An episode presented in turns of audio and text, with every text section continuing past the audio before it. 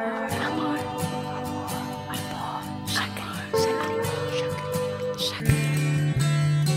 Hoje eu vou fazer vocês se sentirem como na sua primeira vez. Talvez seja uma surpresa, mas essa é a minha primeira vez. Relaxa que vai ser tranquilo. A gente começa bem devagarinho e depois vai aumentando o ritmo. E no máximo o que dói é a vergonha. Tô tranquilo agora. Sinto que já estou pronta e já passou da hora de eu perder a virgindade. De um programa só nosso na rádio. Olá, ouvintes, bem-vindos ao Amor e Chacrinha. E hoje vai ser a nossa primeira vez, que será única e especial. E se tudo ocorrer de acordo com o plano, vamos ter uma experiência bem religiosa também. Vem ter essa primeira experiência com a gente? A nossa primeira vez é algo sempre especial. Não importa se você escolheu uma mocinha, mocinho ou mocinho para esse momento. Ele sempre vai marcar a gente. Esse é um evento que mexe tanto conosco. Ninguém sabe como vai ser, se vai estar fazendo errado e o que, que significa estar pronto. Eu não sei se estou pronta ou se um dia realmente estive. Tanta coisa para saber e escolher, são muitas informações. Qual camisinha eu compro? Eu realmente uso camisinha? Por cima, por baixo? Eu troco de posição? Meu Deus, e se eu sangrar? A virgindade é algo que traz diversos mitos e é um assunto com bastante tabu quando se pensa. Aliás, sabia que no Brasil já existiu um crime de defloramento por crime de sedução? E o que foi isso exatamente? Código Penal de 1890. O crime de defloramento por sedução consistia em alguém tirar a virgindade de uma mulher menor de idade usando táticas de sedução, estupro ou fraude. Mas a Lei 11.106, 2005, revogou o crime de sedução. A noção atualmente é que uma mulher mais velha que 14 anos tem noção do que estará fazendo. Uau! É incrível como a questão da sexualidade feminina é sempre algo que homens se sentem no poder de tomar conta. Um artigo feito por Adriele Oliveira Santos, Ligiane Pereira Dias e Nayara Biscasso de Andrade fala como a virgindade feminina é relacionada à honra e moral da mulher e que durante os séculos o sexo para as mulheres era tido somente como forma de reprodução, não restando elas a outra função para o ato. Ao menos hoje em dia, a virgindade pode ser mais uma escolha da mulher e do homem do que uma função obrigatória. As pessoas têm liberdade para escolher suas roupas e têm liberdade para escolher quando irão começar a se relacionar sexualmente. Por isso, temos alguém que vai poder nos contar bem direitinho sobre como é esse processo. Primeiro, a gente queria saber Existe realmente esse negócio da virgindade quando a gente pensa no teor biológico? olha, do meu ponto de vista, sim. É, o que se sabe que existem é, vários tipos de, de ímen, né? É, esse ímen que é, ele pode estar assim mais fechado ou um pouco mais aberto. Depende um pouco da, da anatomia de cada pessoa, né? Que tem variações também entre uma pessoa e outra. Você trata bastante mulheres, certo? Sim, sim. E como é para elas o pós-aperto da virgindade? É, hoje eu ainda não, não atendi nenhuma pessoa que viesse conversar sobre isso, ah, né? Uhum. Nenhuma mulher que é, depois que perdeu a virgindade que, que, eu, que eu tenha assim conversado especificamente sobre isso. O que acontece que talvez elas evitem até falar por vergonha, eu não sei também, mas para conduzir uma consulta, para entrar mais na intimidade, não é assim de cara que a pessoa também vai falar algumas coisas. A gente precisa às vezes ter um pouco de ter um pouco de é, mais de contato, né, de conhecer, é, às vezes criar um vínculo primeiro. Mas muitas hoje em dia as mulheres elas falam mais também dessas particularidades da vida delas e quando a gente dá abertura, elas, elas acabam falando. Mas esse assunto específico, naquele momento, não. É, e você sente que, tipo, ao ensinar, isso também é uma coisa que traz desconforto para os estudantes? Eu acho que não. Assim, eu nunca, nunca me deparei com isso dentro da sala de aula, na parte teórica. Mas o que eu sei, que isso é... Eu acho que causa um pouco de desconforto ou até de... Vira uma piada quando for com pessoas mais jovens, né, adolescentes nas escolas. E por mais que isso gera também, acho que curiosidade, é, pouco, é, é, pouco se fala sobre esse assunto, se foge desse assunto e percebido, assim, eu tenho lido algumas coisas ultimamente, é, no sentido da. Eu, esses dias eu, estu... eu, eu fui fazer uma revisão de algumas coisas e eu encontrei é, alguns estudos que falam que, por exemplo, que a gente precisa trabalhar um pouco mais sobre é, o corpo, sobre o respeito pelo corpo também, que cada pessoa. É, acho que tem que sabe o seu momento, né? Que isso não seja uma coisa também uma pressão nem da sociedade nem de outras pessoas, dos pais, de quem seja, que eu acho que cada pessoa tem o seu momento, né? De, de por exemplo, uma primeira relação sexual, né? Às vezes eu acho que o, o jovem, o adolescente, é, existe o tabu, sim, mas por outro lado também é, parece que tem uma pressão de que é feio, né? É, continuar virgem, né? De, de, depois de uma certa idade. Sim. Eu acho que que a vergonha isso eu acho que cada pessoa tem o seu momento e aí entram muitos valores religiosos, culturais, depende muito como a pessoa foi criada dentro da própria família, tem tradições também. Por exemplo, tem aquela igreja é, adventista do sétimo dia, acho que é o nome. Sim. Essa igreja, né, eles, eles se casam virgem, né? Então, é, ou seja, eles até conheci pessoas, né, não faz muito que e elas têm relatado isso. E até um casal que já era separado, por exemplo, ele era separado e ela era separada, eles se conheceram, começaram a namorar. E, e, e aí, quando outro dia conversando com eles, eles me contaram que eles não mantêm relações sexuais porque ainda não oficializaram a relação dos dois, embora, né, eles é uma questão de respeito, de cultura, de, de valores.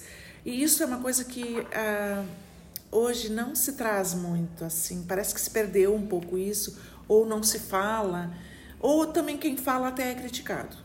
Sim. Sim. E você acha que tem uma maneira certa de abordar isso no público jovem? Eu acho que não tem receita pronta. Não existe nenhuma receita, nenhum modelo pronto que eu conheça. Mas eu também, nessas leituras que eu falei que eu fiz, eu encontrei algo que, de que lá na Holanda é um país que trabalha com isso, é, de trabalhar assim, não sei se é na educação formal, não, não fui muito atrás para saber melhor, mas eu encontrei isso num, num, estudo publicado e eu achei muito interessante que a Holanda, a Holanda é um país que tem menos aborto. E eles atribuem um dos motivos a isso, porque é trabalhado a questão do corpo, do respeito pelo corpo, de, eu acho que tem que ser trabalhado com crianças, inclusive, né? Assim, Claro, dentro da, dentro da, da faixa etária, de uma forma apropriada para a faixa etária, não de qualquer forma, né? Porque tem, a gente vai aos poucos conforme a idade, né? E a gente não está tendo muito isso, assim. Acho que até existe, sim. A gente vê que hoje tem algumas escolas que acho que já fazem esse trabalho, mas por outro lado eu vejo que nas escolas professores não estão preparados nas escolas. Muitas vezes os pais nas escolas entendem que está se induzindo a, a vida sexual nesses jovens adolescentes, né? E aí acaba sendo, parece que um assunto um pouco proibido. Eu acho que a gente não poderia ser um assunto assim tão pouco abordado. Ele precisa ser falado. Não só no sentido de assim de, de mostrar que isso é um hoje em dia a gente fala também muito de direito sexual e reprodutivo, né? De tem todas até a Organização Mundial da Saúde, a própria Ministério da Saúde traz isso e que a gente tenta, hoje em dia, temos uma mentalidade mais aberta para isso, mas, por outro lado, eu acho que a gente também não tem essa lacuna e ela precisa também ser trabalhada para que seja saudável, porque eu achei muito interessante quando eles relacionam que aquele país tem menos abortos, né, em função disso. Eu acho que isso também tem a ver com estupro, né, porque uma criança e um adolescente mais orientado ele vai também saber, talvez, lidar um pouco melhor ou até falar sobre isso, porque se ninguém fala desses assuntos, a criança, quando se depara com uma situação dessas, talvez ela não vá falar, até porque ela muitas vezes é ameaçada de falar, né? O adolescente também. Né? Então, acho que são assuntos que temos que trazer à tona, assim. Eu não vejo muito trabalhar isso na universidade, né? Na, a gente foca que nós temos uma carga horária para determinados assuntos e essa carga horária sempre é, é um pouco pequena para cada tema, né? Mas a gente, assim, com, trabalha na medida do possível, né? Trabalhamos sim mas eu acho que não é um, tratado como assunto específico, não.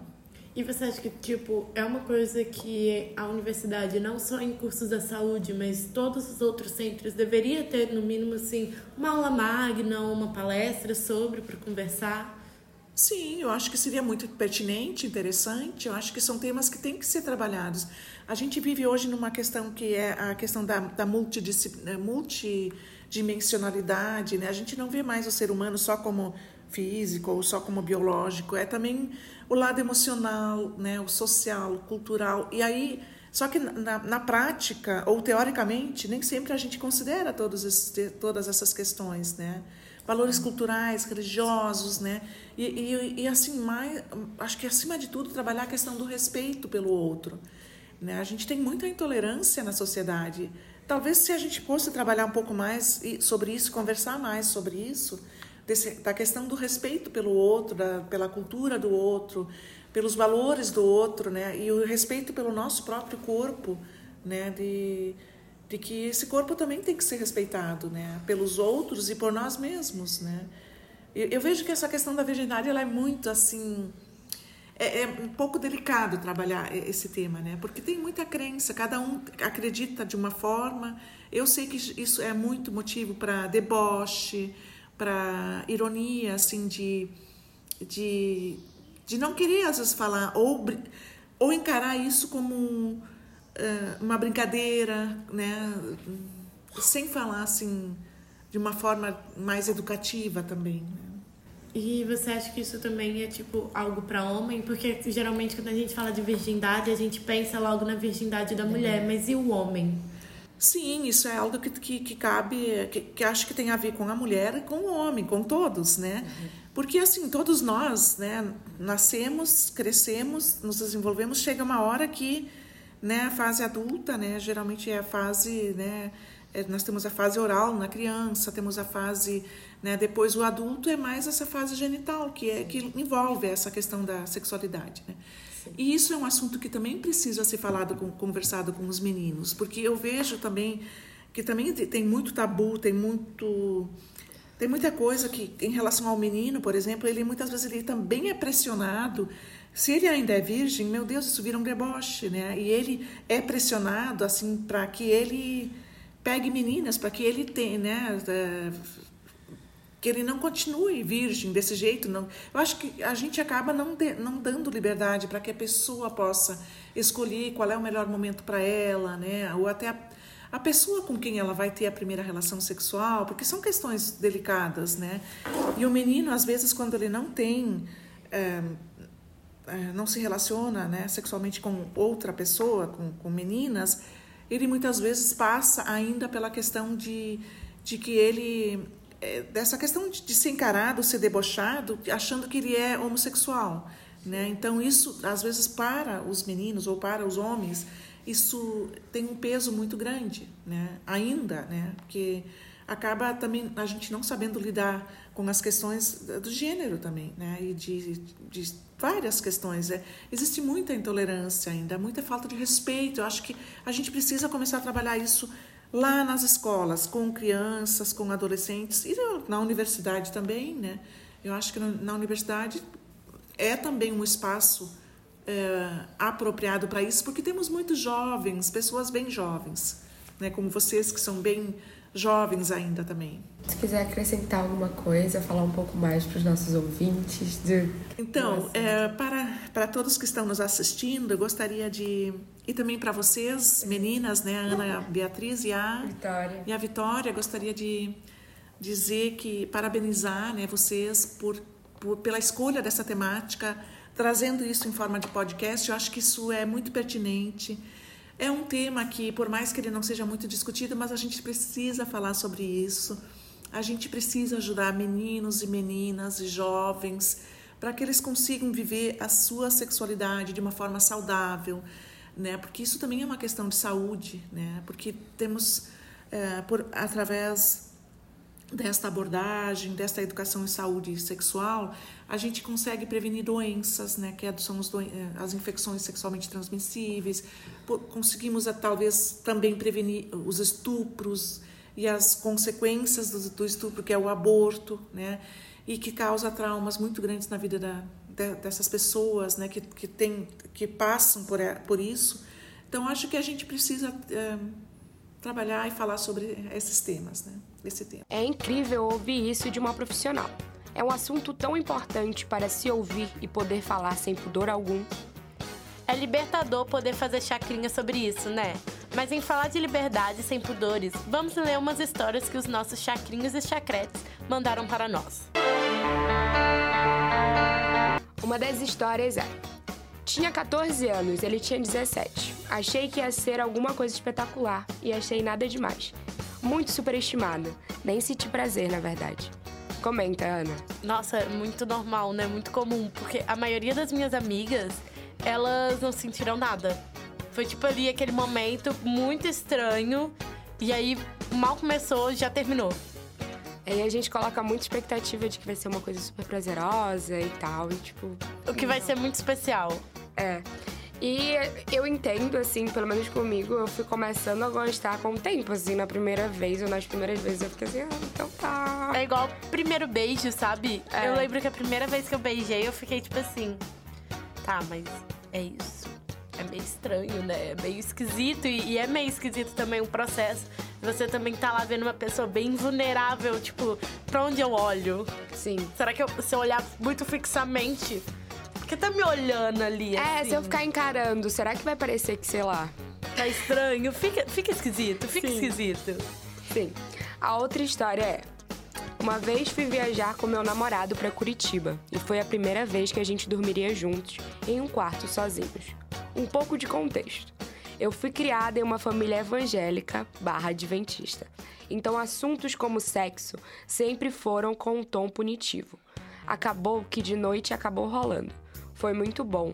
Mas quando acabou, eu tive uma crise de choro, porque achei que fiz alguma coisa errada, ao ponto que minha sogra teve que vir me acalmar. De quebra, fui comprar pílula do dia seguinte com eles às três da manhã no frio de Curitiba. Eu acho que a pior parte foi real o frio de Curitiba, mas isso da culpa, a culpa cristã me bate um pouco porque eu, por muito tempo, eu demorei porque eu queria ser freira. E, e aí, quando eu tirei da minha cabeça que eu ia ser freira, eu não queria fazer, porque o meu sonho é casar. Eu sempre quis casar de véu. Sim. Porque eu fui criada católica, minha avó era muito. Minha avó paterna é muito católica, sabe? E apesar do meu pai e minha mãe assim, serem mais tranquilos, fica um pouquinho isso, a gente que cresce com o cristianismo na cabeça. Eu fiquei pensando, meu Deus. Eu lembro que depois que eu fiz, eu fiquei um, um, um mês assim, meu Deus, eu não vou poder casar de véu. Eu nem noiva tava. Cara, então, eu tive vi muito isso. Tipo, nunca tive na minha cabeça assim que, sei lá, eu não, não transaria nunca, mas eu tinha muito aquela coisa de tipo, ai, primeiro eu pensava, só vou fazer depois do casamento. E daí depois, com o tempo, eu já fiquei tipo assim, ah, a partir dos 18 anos já pode, né? E daí, quando eu fui fazendo ali 14, 15 anos, eu vi, tipo, todas as minhas amigas ao meu redor perdendo a virgindade. E tem muito isso, né? Tipo, eu sou a única virgem do meu grupo, as minhas amigas todas já transaram e eu não, e, tipo. Fica uma pressão, né? Eu, inclusive, eu fui a última do meu grupo de eu amigas também. a perder. Sim, eu também. Divas, divas que não são precoces. E eu tinha é, umas amigas que eram, tipo, super quietinhas, assim, sabe? E eu falava, putz, vou transar antes que ela. Não. Não. não. Pior que não. Eu acho que porque também tem muito isso de, tipo, a mulher que fala demais tem essa expectativa de que a gente ia começar a fazer primeiro. Sim. Porque eu sempre fui uma pessoa que eu não tenho muito problema em falar as coisas. Então as pessoas achavam que eu fazia, acontecia. É. Na verdade, lá estava eu chorando por Deus que eu queria casar de véu e eu não queria me sentir culpada e ir pro inferno por causa disso. Sim. Eu fui adventista por muito tempo. Acho que eu me, me é, compadeço da história aqui da pessoa que mandou. Porque eu fui adventista por muito tempo. E é realmente, tipo, muito é uma quebra de expectativa muito grande, assim, pelo que a gente cresce na igreja e entende que vai acontecer ao longo da nossa vida. E as coisas vão se quebrando, assim. Tipo, me veja hoje, tipo, você nunca disse que eu fui adventista em algum momento. Mas é um processo. A próxima história é: Foi num momento inesperado. Não saí de casa pensando que ia fazer isso. Rolou em espaços não convencionais e com risco de flagra casa abandonada e etc. Deu tudo certo. E a pessoa ainda pagou meu Uber da volta. Fez o mínimo, tá? Divo, Divo, mas não sei de onde a pessoa é. Na minha cidade tem um. Não, tem mais coisa, tem mais coisa. Nunca mais nos falamos. Melhor ainda. não, depende, né? Pô, imagina você perde a virgindade com a pessoa, você nunca mais vai falar com ela? Ah, dependendo de, de, como foi, porque é um processo meio estranho, né? Eu sou uma mulher tímida, apesar de tudo. Mas o meu foi parecido com ela, porque eu não fui na intenção. Quando eu vi, eu já tava lá, uh! É, a minha história também é, é parecida, não fui na intenção. Acho que ninguém vai na intenção. Ah, eu tenho amigas que foram na intenção e, tipo, foram indo até e dar certo. Só que eu, eu sou uma mulher muito ansiosa, eu tenho problema com ansiedade. Eu acho que se eu fosse na intenção, eu ia ter uma crise de pânico lá na hora. Na hora de tô tirando Sim. o sutiã, tá numa Sim. crise de pânico. Sim. Eu. Cara, segui um cara que eu perdi a virgindade, nunca mais falasse comigo. Eu acho que eu ia de arrasta pra cima. Então, na época foi com um ficante meu. Ele era mais velho que eu e tudo mais. E aí foi mais tranquilo. Eu já tinha uma certa intimidade, mas, tipo, depende. Se você pega com um desconhecido, assim. É. Mas pelo que eu entendi, era meio desconhecido. Então, assim, né? aí é mais tranquilo. Porque Sim. um desconhecido você perde, depois tem que fazer toda aquela luta psicológica de tentar conhecer, eu Sim. acho trabalhoso. É verdade. Mas, tipo, se alguém, um amigo, me matava na frente dele. Sim, é, eu também. Mas vamos lá, né? Então, essas foram as histórias que a gente teve. Os nossos divos que souberam viver. Mas o que eu quero saber, Ana, é como que foi a tua primeira vez? Nossa, a minha primeira vez, eu lembro que eu fui ver o querido e eu já tinha uma certa intimidade com ele, a gente ficava, nós éramos amigos, né? Assim como vários ficantes meus que não são mais meus amigos. E, e aí eu fui lá pra casa dele. Não foi, eu não tava com nenhuma pretensão, porque não era a primeira vez que eu ia na casa de um ficante e ele ficava lá na mão dele e eu ia embora, assim, né? Só que quando eu vi, já tava acontecendo. E foi muito mais tranquilo para mim, porque eu tinha uma noia muito grande que eu iria sangrar. Porque eu li uma menina falando que sangrou e teve hemorragia. E eu lembro que eu mandava para uns amigos falando: Meu Deus, eu vou ter hemorragia. Como eu vou falar pro meu pai? Eu estou tendo hemorragia porque eu transei. E aí, mas foi tipo bem melhor do que eu esperava, foi muito, muito tranquilo. E, mas e a sua? Acho que você, como paraense, tem que contar também. Tá. Então vamos lá. A minha história ela é bem. Ela é bem cômica, por favor. Não riam ouvintes, mas se rirem, tudo bem. Eu acho que. Vou contextualizar a situação. Eu tinha conhecido o garoto antes é, de acontecer, né? A minha primeira vez com ele. E eu era muito, tipo assim, eu segurava o máximo que dava. Tipo, eu ficava com os guri nossa, com os guri. Eu ficava com os meninos e os aí... piado, caralho. eu ficava com os meninos e daí, tipo, eu ia até o quase lá. Eu... Uhum, eu ia até quase lá.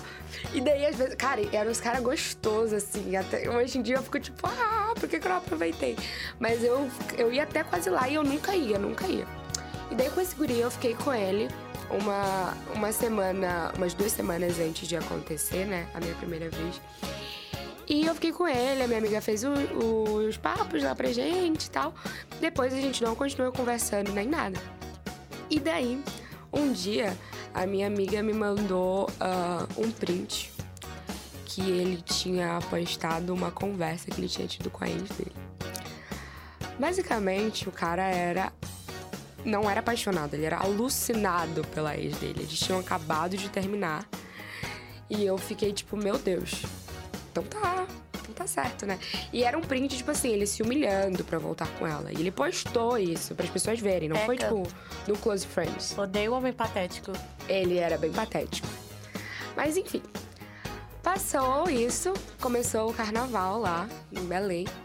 E aí a minha amiga falou assim: vem pra cá pra casa e tal. Vamos... Meus pais viajaram, vamos fazer uns dias aqui. E no primeiro dia que a gente saiu pro carnaval, ela chamou ele.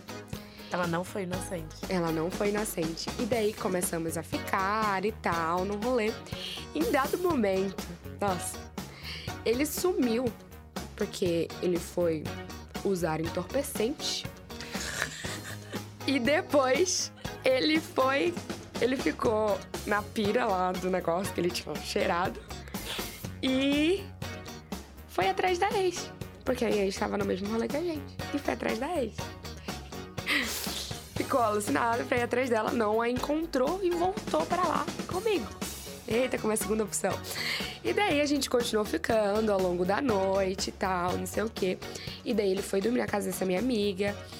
Dormimos lá todos juntos, tinha mais gente e tal. Beleza. Acordamos no outro dia, passamos o dia inteiro conversando, brincando e tal, não sei o quê, aquele flerte. E. Enfim. Quando foi a noite, é, aconteceu, né? O clima começou a esquentar. E foi no quarto da minha melhor amiga da época. Não foi no meu quarto, foi no quarto da minha melhor amiga da época. E ela falou, tipo, ah, eu acho que vocês estão precisando de privacidade, né? Ela fez tudo pra mim, basicamente, né? Ela me empurrou. Diva, diva, eu tô precisando de uma dessas. Né?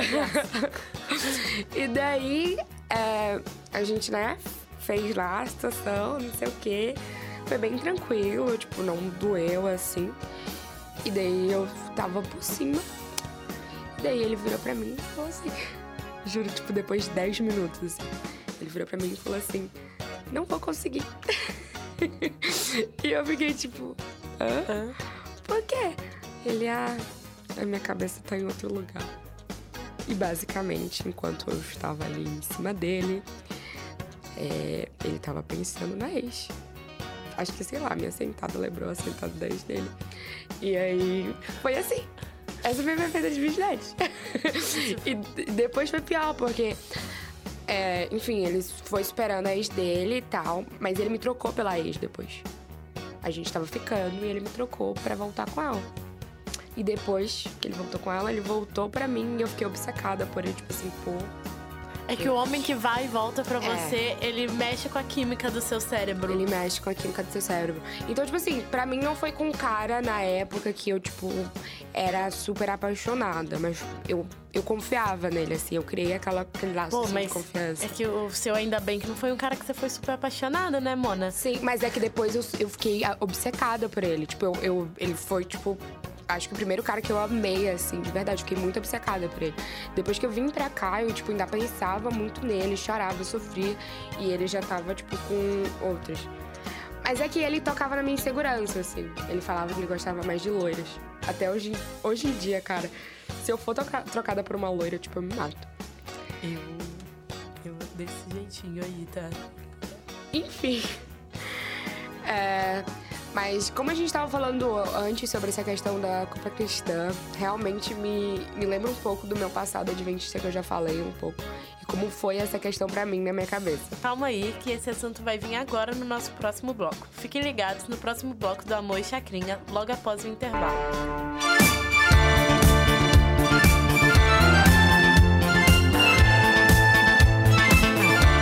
Sexo e religião é só na Bíblia que se mistura? Vem descobrir com a gente. Deus, Pai, Todo-Poderoso, Criador do céu e da terra. Que é isso, garota? Ah, é que eu acho que seria benéfico pra gente dar uma orada no início desse bloco, não? Que isso, louca? A gente vai falar de sexo, não fazer novena. E de onde você tirou que os dois não estão conectados? Sabia que a religião afeta muita visão das pessoas sobre sexo? E que, inclusive, as mulheres pentecostais têm um risco muito menor de terem relações sexuais antes do casamento do que as católicas? O protestantismo às vezes é bem rígido. E você sabe disso como?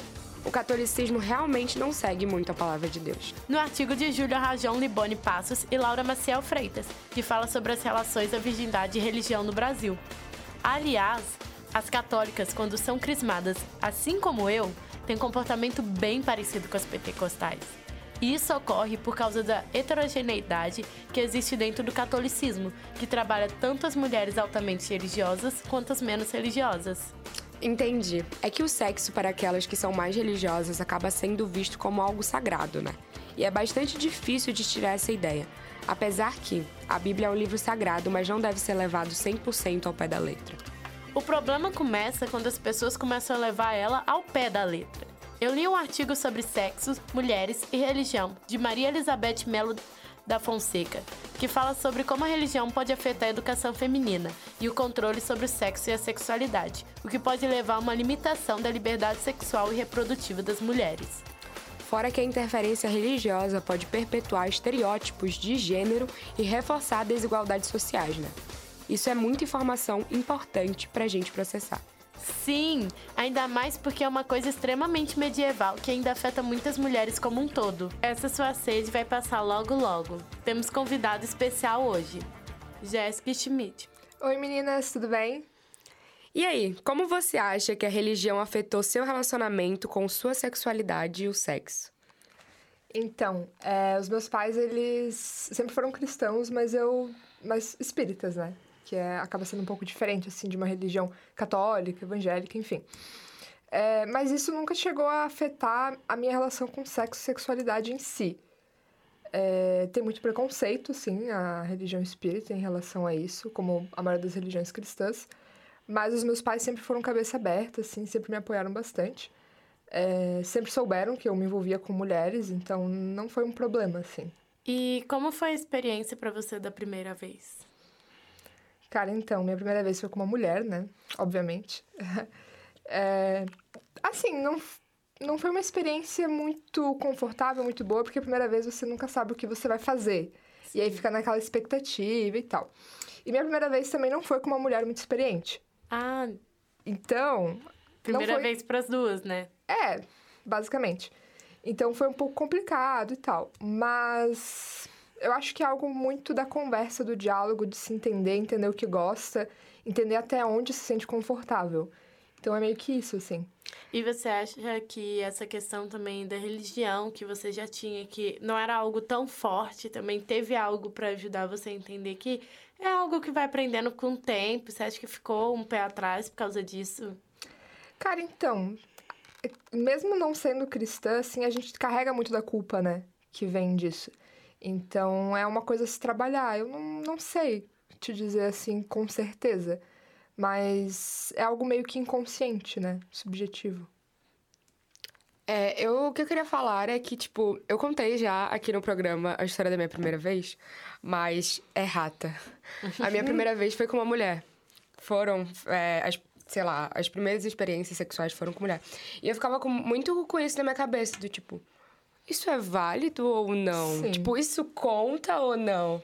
Tipo, eu já transei mesmo ou só quando for com um homem? E até, tipo, quando você vai na ginecologista, até hoje, tipo, você vai na ginecologista é, e fala, ah, tenho relações majoritariamente com mulheres. Daí ela fica tipo assim, ah, tá, mesmo que tenha penetração no sexo com mulheres, no sexo lésbico, é, elas tratam como se não fosse um. No caso, os ginecologistas tratam como se não fosse de fato um sexo.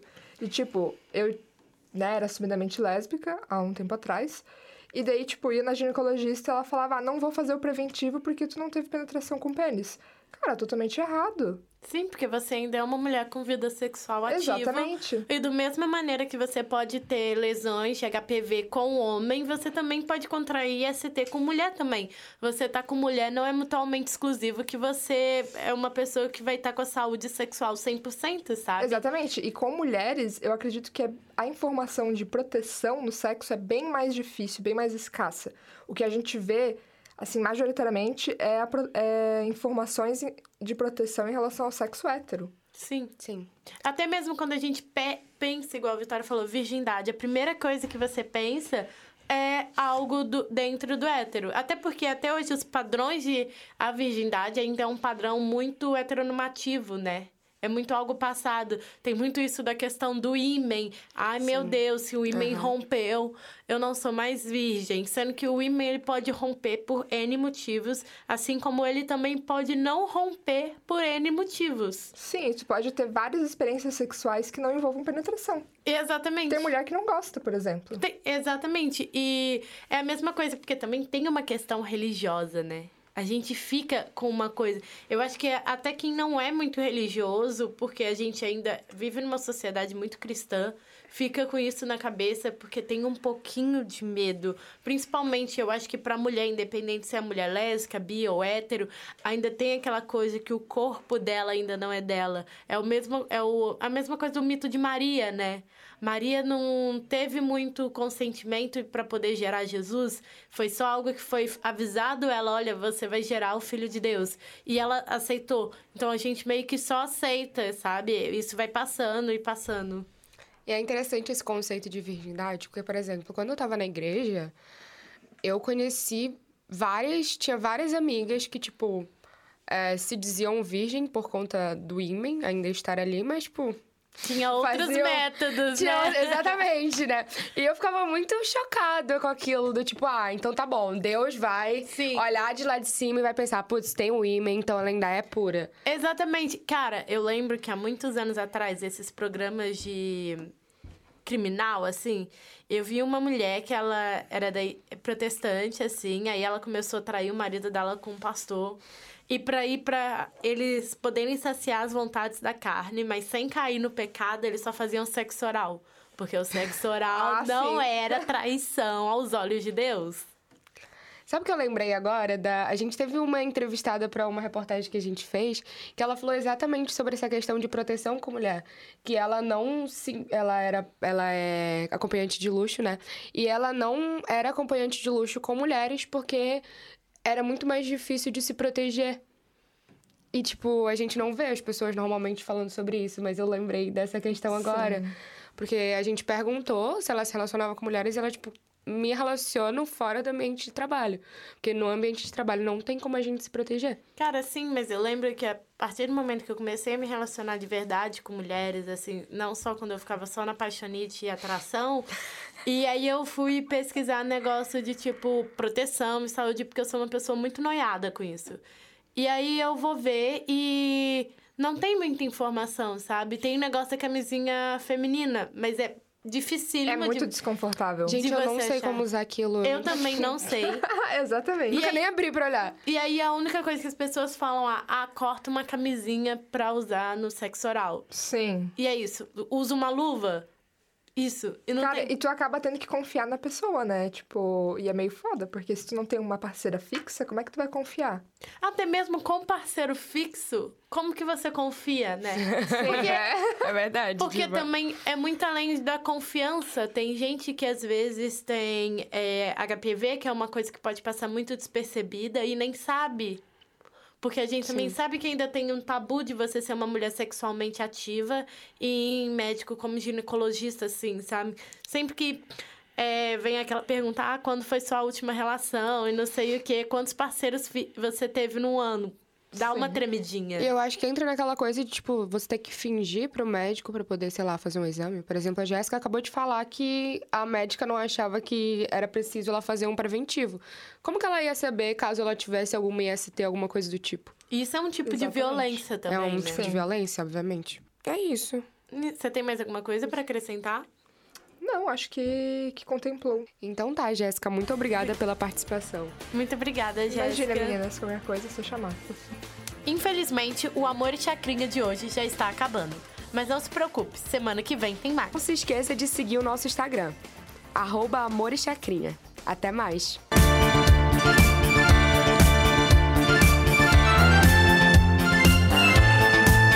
Programa foi produzido para a disciplina de Laboratório de Áudio e Radiojornalismo da turma B do segundo semestre de 2023, do curso de Jornalismo da Universidade Federal de Santa Catarina, no segundo semestre de 2023.